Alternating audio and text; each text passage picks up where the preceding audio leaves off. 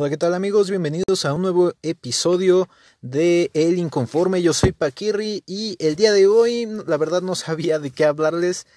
Me llamaba la atención hablar sobre que hoy es el Día del Hombre, pero pues no, quiero decir que, que, me sorprendió, incluso, incluso, mm, pues me dio en que pensar que algunas personas se burlaban de ello. No quiero hablar de eso, ¿no? Más bien, quiero hablar de algo que vi que me pareció em, hasta impactante, ¿no? Me refiero a algo que nuestro señor presidente dijo en relación a, las inundaciones que están pasando en Tabasco. ¿A qué me refiero? Hace unos días, creo que fue por ahí de el sábado, nuestro presidente subió un video donde están sobrevolando las áreas, eh, bueno, la zona de Tabasco y Dice que el río Samaria se decidió cerrar, bueno, una compuerta que sale hacia Villahermosa. Se decide cerrar esta compuerta justamente para que Villahermosa no se cerrara. Pero ojo, dice entonces, las que se van a inundar son las zonas más pobres. Así lo dijo él. Vamos a ver el video. Adelante. De buena medida el cerrar esta compuerta parcialmente puerta del Macayo sirvió para que no se inundara por completo Villahermosa.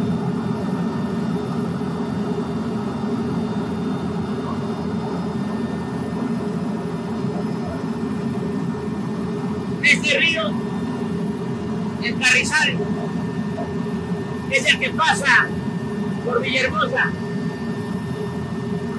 Se cerró esta compuerta.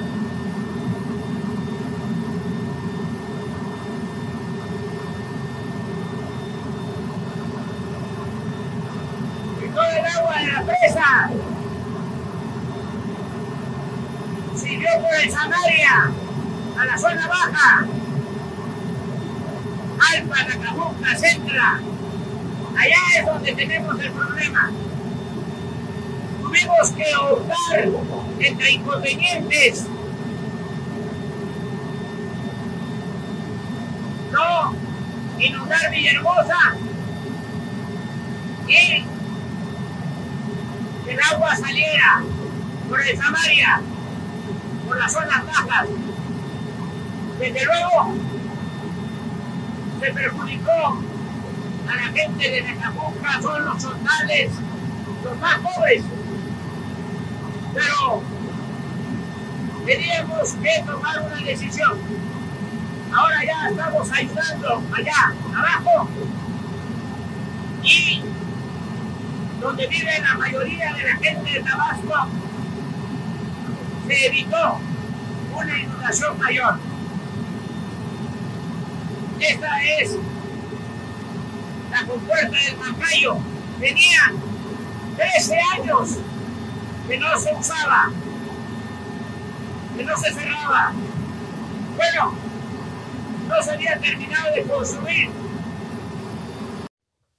Bueno, pues ahí está, ya ven, el presidente se refiere a esta zona como la zona más pobre y aún así pues es la que se decide inundar para no tener afectación en Villahermosa. Eh, me resulta impactante, como les decía al inicio, porque estas zonas son zonas indígenas, ¿no? Incluso por ahí veían las noticias personas eh, que no quieren dejar su casa, ¿no? Que ya están inundadas en las zonas más bajas, más pobres, como dice el presidente. Ya están inundadas las casas, pero no se quieren dejar. Hay personas que deciden quedarse y lo que dicen a las cámaras es, es que si me voy me van a robar. Dice, ya se están metiendo a las casas, dicen la gente, ¿no? Incluso por ahí en alguna mañanera eh, el presidente dice que, que, por eso está la Guardia Nacional, para asegurarle sus bienes y bla, bla, bla. Pero pues la gente parece que, bueno, ah, da a entender que no, que no es así, ¿no? Ya muchos dicen que, que sí se están metiendo a las casas a robar. Entonces por eso deciden no irse y eso eh, resulta complicado y hasta peligroso, ¿no? Mm, una, porque pues está la inundación. Dos, por las enfermedades que pueda acarrear esto. Tres, porque teníamos otro huracán en puerta que el presidente dice, eh, esperemos que no nos pegue, ¿no? O sea, es, es, algo complicado. Incluso se dice que es culpa de otros, que porque las presas que no han tenido un, este, una planeación y, y que las hidroeléctricas y no sé qué tanto, ¿no? Sin embargo, pues yo creo que ya, ya tenemos varios años acá en el gobierno, ¿no? Yo diría, yo, este es mi, mi punto de vista, ya hay varios años en el gobierno como para decir que es que no lo habían planeado antes, pues bueno, creo que ya te tocaba a ti, ¿no? Probablemente si antes no se había planeado, probablemente si había ahí alguna dificultad, pero pues son cosas que creo que se debieron de haber previsto y no decir, eh, eso es lo que como que más me caló, ¿no? Decidimos, porque se tenían que tomar decisiones, decidimos inundar a las zonas más pobres. Ah, eso es como que lo que me toca, ¿no? Lo que digo, ah, mm, mm, ah, pues hay algo ahí. Después, al presidente, en una mañanera, eh, hace tres días, se le, eh, se le cuestiona esto, se le dice que, pues, ¿qué onda, no? Que, que, que explique eso que dijo sobre inundar a las zonas más pobres y lo explica.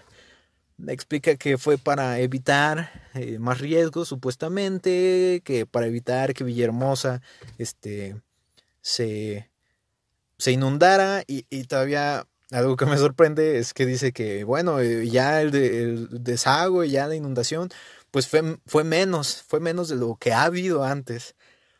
Y, y algo curioso dice que, que, en las zonas que están inundadas hay zonas donde el agua tiene, llega hasta el metro, dos metros, y dice que pues ya no fue tan grave, entonces Mm, vamos a verlo, vamos a ver esta respuesta en, en la mañanera de hace tres días. El defogue está en 1200 y esto porque estamos también sacando agua de mal paso, preparándonos porque viene otra tormenta que ojalá, otro huracán, ojalá y no nos pegue este, de nuevo porque va a complicar las cosas, pero estamos eh, manteniendo reserva en las presas en espera de que pueda llegar este nuevo huracán. Bueno, ya una vez que hicimos esa operación, que significó este, menos agua, eh, tuvimos que optar. Eh, hay una compuerta. El río de de, la presa Peñita, que es el Grijalva, del Peñita hacia abajo, eh, se conoce como Samaria, es el río Grande, el, el río Grijalva, es un río que viene desde Guatemala, tiene arriba Chiapas, en la sierra, tiene la presa de la Angostura, tiene luego Chicoacén, tiene la presa Malpaso, es como una cascada, y luego tiene Peñitas, que es la que suelta todo el agua a la planicie. Eh, entonces, eh, ese río Grijalva eh, tiene pues eh, otro um, otra derivación que es el río Carrizal. Entonces es el Samaria que va a la zona baja y del Samaria se desprende el Carrizal. Este río Carrizal es el que va hacia Villahermosa por Huimanguillo. Entonces ahí se hizo una compuerta para proteger a Villahermosa. Entonces esa compuerta que no se cerraba en 12 años, se cerró para quitarle agua a Villahermosa.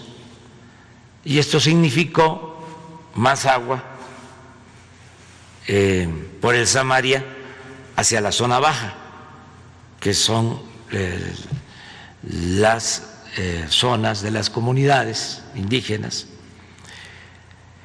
Medimos de que se iban a ir al agua estas comunidades, pero no como en otras ocasiones, que ya el volumen era menor, además del desagüe, y optamos por cerrar la compuerta.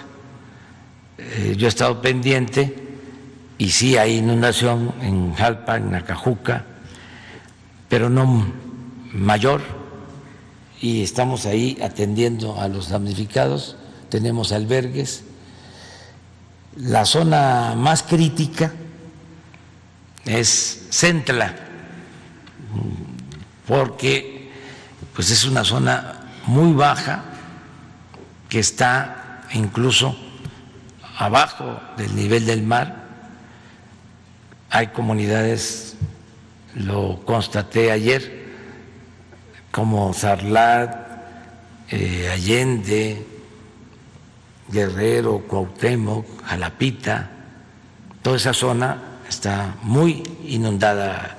Estamos hablando de un metro, dos metros de agua en las casas. Bueno, pues ahí está. En realidad a mí me parece que se, se le quitó como demasiada importancia, así como que, ah, pues todo está bien, pero hablamos de una de las zonas más pobres de Tabasco, zonas de comunidades indígenas, y, de uno o dos metros de, de, altura del agua. Entonces, creo que sí es una situación que, que es en verdad delicada y que merece toda la atención. Ahora, yo recordaba, no sé si ustedes lo sepan, pero hubo por ahí la desaparición de, de, los fideicomisos. Había un fideicomiso que se llama Fonden, que era para, para emergencias de, desastres naturales como este.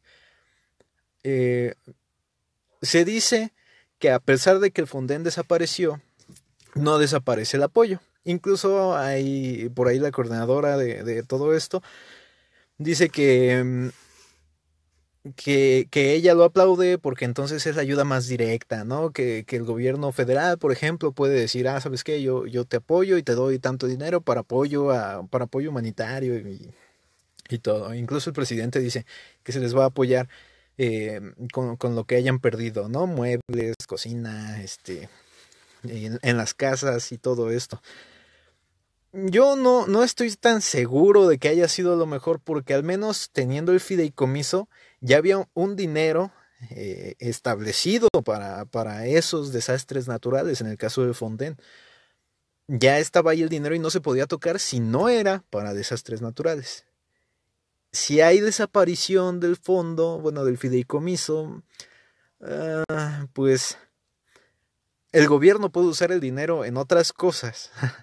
por ejemplo, el tren Maya, que cree, eh, eh, esto, según yo así lo entiendo, se desaparecieron los fideicomisos y se tomó ese dinero para el tren Maya.